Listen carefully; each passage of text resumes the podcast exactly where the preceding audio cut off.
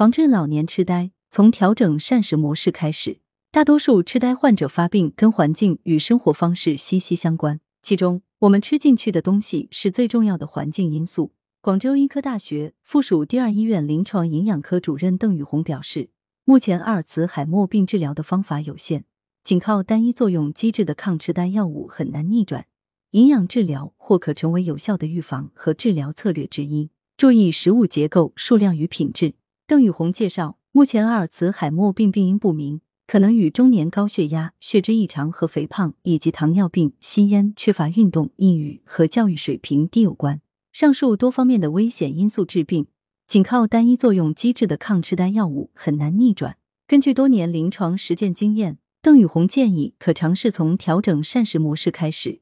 即从食物的结构、数量和品质三方面把关。据邓宇红介绍，目前研究比较多的抗痴呆膳食模式主要有地中海饮食、m i d i 降高血压饮食、DASH 以及两者结合的延缓神经退行性变饮食 MIND。这些模式最主要的特点是以大量植物性食物、天然的水果和蔬菜为基础，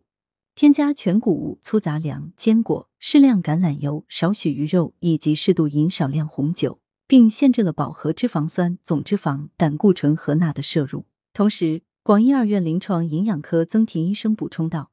此前 WHO 提出，预防高血压和糖尿病等危险因素，也可以减少痴呆风险，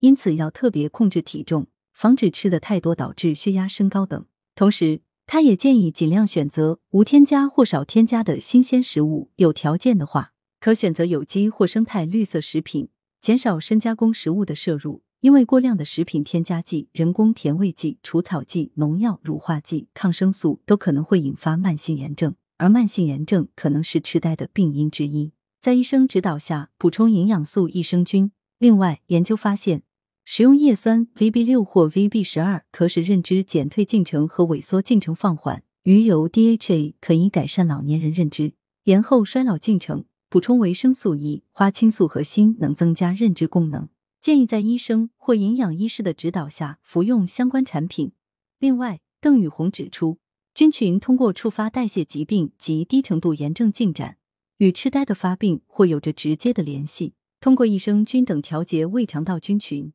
可能是未来治疗痴呆及相关精神类疾病的新方法。文阳城晚报全媒体记者刘新宇，通讯员徐永怡，图视觉中国。来源：羊城晚报羊城派，责编：薛仁正。